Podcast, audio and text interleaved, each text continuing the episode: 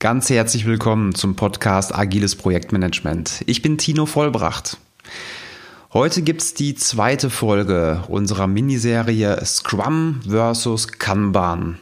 Zweite Folge, ja, bedeutet aber nicht, dass du unbedingt die erste Folge hören musst. Wenn du den Unterschied zwischen Scrum und Kanban schon kennst, dann kannst du direkt hier einsteigen und bekommst gleich zwei tolle Inhalte. Der erste Inhalt, den wir liefern, ist die Unterscheidung. Also wann setze ich Scrum ein und bei welchen Kriterien würden wir eher Software Kanban einsetzen. Also sehr interessant, wenn man ein neues Projekt vor sich hat und nicht genau weiß, welches von den beiden Modellen ist das bessere. Das zweite Thema, was Andreas dann präsentieren wird, das ist sein Modell Demo and Plan. Demo and Plan basiert auf Kanban, hat aber nochmal ganz interessante Elemente, dass man beispielsweise alle zwei Tage etwas vorgestellt bekommt, was fertig ist und auch alle zwei Tage neu priorisieren kann. Also von daher kann man sagen, eine Art Scrum Light mit weniger Meetings und ohne Sprintlogik. Also es lohnt sich wirklich, hier mal reinzuhören und zu überlegen, ob das nicht vielleicht eine Möglichkeit ist, um äh, Dinge zu verschlanken. Ich wünsche ganz viel Spaß mit dieser Folge.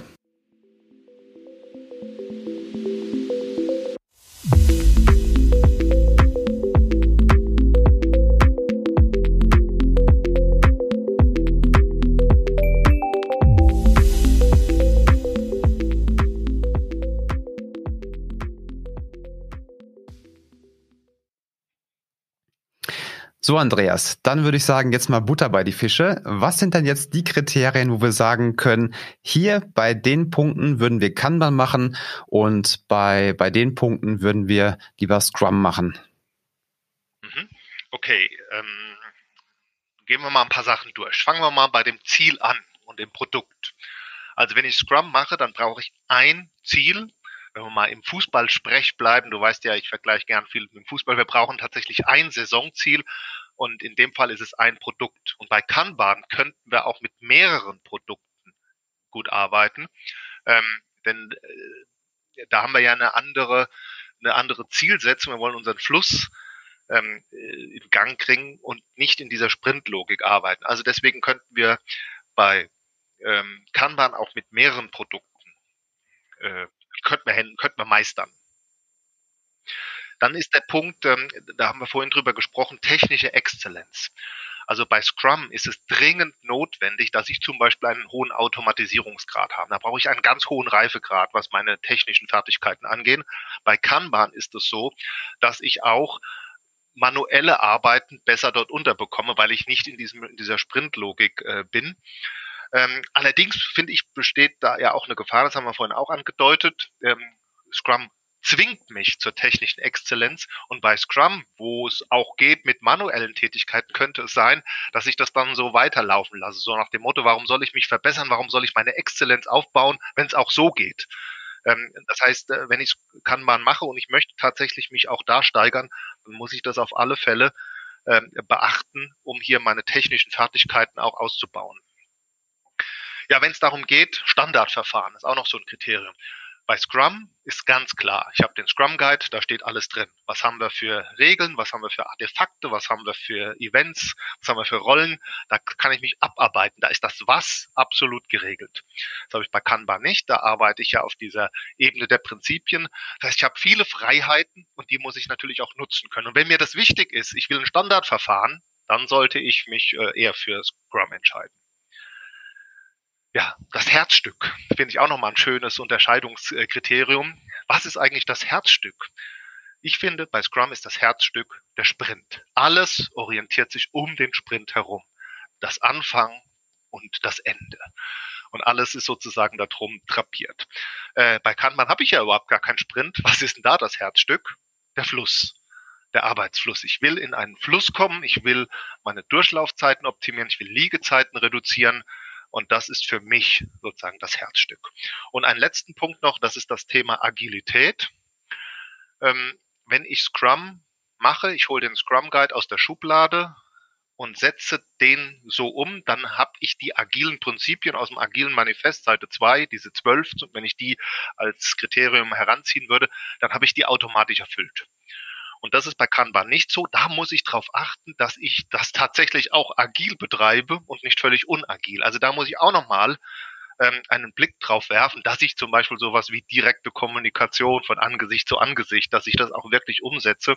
Also da muss ich ähm, da muss ich darauf achten, dass das wirklich agil ist und kein unagiles Kanban. Ja, das wären so für mich die Hauptpunkte, ähm, um, wenn wir das so zusammenfassen. Mhm. Okay, cool. Also gerade der letzte Punkt, Risiko und Chance zugleich. Das heißt, wenn man es agil machen möchte, würde aber die agilen Prinzipien, ich sag mal, nicht daneben legen und die anwenden, dann würde man auch nicht unbedingt agil arbeiten. Auf der anderen Seite aber auch Chance, um Wasserfallprojekte vielleicht sogar zu verheiraten mit agilen Projekten. Oder es in Wasserfallprojekten einzusetzen. Naja, ich kann äh, Kanban auch, naja, sehr unagil betreiben. Ich visualisiere meinen Workflow und die Arbeit, die ich da drüber laufen lasse, sind nicht kleine äh, User Stories, sondern sind riesige Spezifikationen, ähm, die dann ein Jahr lang in Bearbeitung sind. Und dann hätte ich auch mein, meine Arbeit visualisiert und meinen Prozess ist nur halt nicht agil, weil ich äh, nicht regelmäßig zum Beispiel zu einem Ergebnis komme und hier sinnvolle liefern kann, sondern immer nur nach ein, zwei Jahren. Also das meine ich damit mit Achtung, wir müssen darauf achten, dass äh, Kanban auch den äh, agilen Prinzipien gerecht wird. Mhm. Okay. Okay, Andreas, kommen wir doch mal zu deinem Modell. Du hast ein eigenes Modell basierend auf Kanban entwickelt. Bin ich sehr gespannt drauf. Mich würde erstmal interessieren, bevor du kurz das Modell vorstellst, wie kamst du eigentlich darauf? Was war denn der Grund?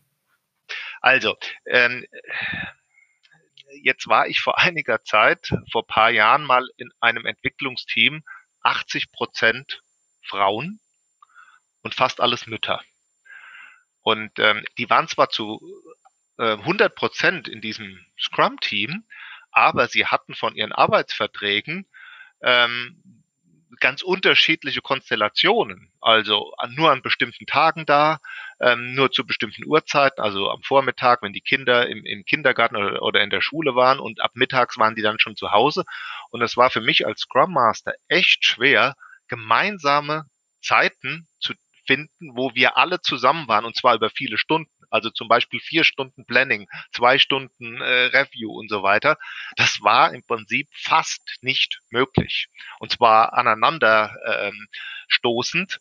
Ähm, und ähm, naja, das war der Grund, oder es war einer von mehreren Gründen, weshalb wir damals umgestiegen sind auf Kanban. Ähm, so, und jetzt stellte sich die Frage, wie machen wir das mit äh, dem Einplanen und mit dem mit dem Zeigen von fertigen Dingen und so weiter und mit dem mit äh, äh, dem Refinement ähm, und ähm, so und da ist Demo and Plan entstanden. So und was ist das? Das ist in diesem Falle ein ähm, Meeting, wo wir, also es ersetzt sozusagen fast alle Scrum-Rituale. Ähm, gut, da wir keinen Scrum machen ähm, und Kanban, äh, braucht man sozusagen was eigenes. Das heißt, da schauen wir auf unser Board, auf unser Kanban-Board. Unsere gesamte Arbeit ist visualisiert und wir schauen sozusagen von hinten, von rechts, ähm, sozusagen von der letzten Phase. Und die letzte Phase war die Dinge, die wir demonstrieren wollen. Also das, was fertig ist. Also, deswegen heißt Demo and Plan. Ähm, was ist denn eigentlich fertig? Ähm, das wurde gezeigt. Ähm, dann hatten wir Dinge, die waren geblockt. Ähm, geblockte Stories. Wie ist da der Stand? Was können wir tun, damit das wieder in Fluss kommt? Können wir irgendwie was Unterstützendes äh, leisten? Wo müssen wir nachhaken, damit die Dinge wieder in den Fluss kommen? Dann haben wir uns angeschaut, was ist in Arbeit? Brauchen die Leute ein Zwischenfeedback? Also nicht erst, wenn es fertig ist, sondern brauchen manche von dem Team irgendwie äh, ein, ein, ein Feedback, damit äh, diejenigen, die da gerade dran arbeiten, äh, weitermachen können. So. Dann war die nächste Phase Priorisierung und finale Klärung. Also was steht als nächstes an und wie wird das einpriorisiert? Und äh, die Phase davor neue Dinge, also neue Stories vorstellen, gemeinsames Verständnis herstellen und, wenn nötig, auch abschätzen. Schätzen nicht damit wir den Sprint befüllen, sondern ähm, wir haben das Schätzen genutzt, um ein gemeinsames Verständnis ähm, zu bekommen. Und äh, mit T-Shirt-Größen haben wir das gemacht. Und dann war die letzte Phase kurze Vorstellung neuer Stories. Was kam denn, was steht denn jetzt zukünftig noch so an? Ganz kurze, ganz kurze Vorstellung, was kam denn so neu rein? So, und das haben wir zweimal in der Woche gemacht. Jeden Dienstag und jeden Donnerstag für 60 bis 90 Minuten. So, und Interessant. Da steckt, Kannst da du die Phasen bitte noch einmal ja. kurz wiederholen? Alle fünf? Äh, meinst du die Phasen von unserem mhm. Prozess oder die Agenda von dem ähm, von dem äh, von dem Meeting? Die Phasen von dem Prozess, diese fünf. Ja. Okay, also die Phasen des Prozesses waren: Was ist neu?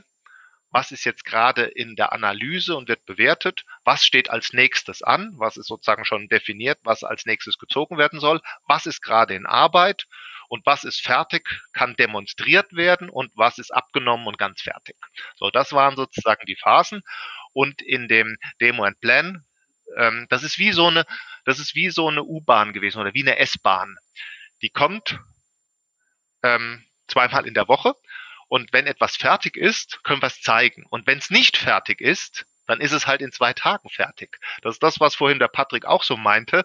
Äh, naja, wir müssen uns nicht irgendwie verbiegen mit äh, und müssen irgendwas krampfhaft in den Sprint reinbringen, sondern ähm, dadurch, dass das so eng getaktet ist, alle zwei Tage, aber dafür halt nur kurz. Wir sitzen jetzt nicht vier Stunden äh, für ein Blending zusammen, sondern für sozusagen alles drumherum äh, maximal 90 Minuten ähm, können wir sozusagen kontinuierlich Dinge, die fertig sind, direkt zeigen, die neu sind, ähm, direkt vorstellen und so ähm, entsteht tatsächlich ein Fluss und wir können kontinuierlich an den Dingen und ähm, haben auch einen engen Kontakt zu. Und ich mache das jetzt gerade auch wieder mit einem Team. Und äh, aus Grund von Corona, weil alle im Homeoffice sind, ist es jetzt noch mal wertvoller. Wir sehen uns nämlich jetzt alle zwei, zweimal in der Woche. Das heißt, äh, sitzen ja alle irgendwie zu Hause, man ist nicht mehr, man sitzt nicht mehr im Büro oder man geht gemeinsam äh, in die Kantine und kann über bestimmte Dinge sprechen. Äh, dann ist es, finde ich, jetzt nochmal wichtiger, dass man sich häufiger sieht, um einfach die Dinge zu koordinieren und abzustimmen. Mhm. Tolles Modell, sehr interessant. Also Ding, Ding Andreas, hast du das mal und, Hast du das ähm, mal dokumentiert, irgendwo ja, verschriftlicht? Hab, kann man das runterladen? Nee, das kann man nicht runterladen. Also googeln kann man das nicht. Es ist, Demo and Plan ist kein allgemein feststehender Begriff. Ähm, der kommt jetzt von mir. Aber ich habe ähm, ein YouTube-Video ähm, dazu erstellt und habe das auch mal visualisiert, dieses Thema Demo and Plan, dass man das auf dem einen, auf einen Blick mal sieht, wie das funktioniert. Und ähm, das könnte man sich ja, wer da Interesse hat, einfach mal angucken. Als Demo and Plan im Zusammenspiel mit Kanban. Und ähm, wenn man meinen YouTube-Kanal sucht, Andreas Becker und Kick, äh, weil äh, der Kanal heißt Agiler Impulsgeber mit Kick, äh, so findet man mich am besten. Ja, das hätte ich nämlich jetzt auch als nächstes gefragt. Prima. Dann werden wir den Link auf jeden Fall auch in den Show Notes verlinken. Also wenn du jetzt gerade diese Episode hörst, dann haben wir uns beide schon kurz geschlossen und ich habe den Link schon hinzugefügt. Cool. Prima. Dann würde ich sagen, haben wir unsere Fragen soweit auch schon beantwortet. Wir haben uns einmal gefragt, was ist überhaupt Kanban? Was sind die Unterschiede zwischen Scrum und Kanban? Was sind die Gemeinsamkeiten? Später hat Andreas nochmal ausgeführt, wann würde er Kanban einsetzen, wann würde er Scrum einsetzen und zum Schluss nochmal sein ja, eigenes Modell mit Demo und Plänen, was bei den Müttern gut funktioniert hat oder auch jetzt in Zeiten von Corona vielleicht auch eine gute Idee wäre. Wer sich mehr dafür interessiert, ähm, wie gesagt, den Link von Andreas seinen YouTube-Channel, den werde ich hinzufügen.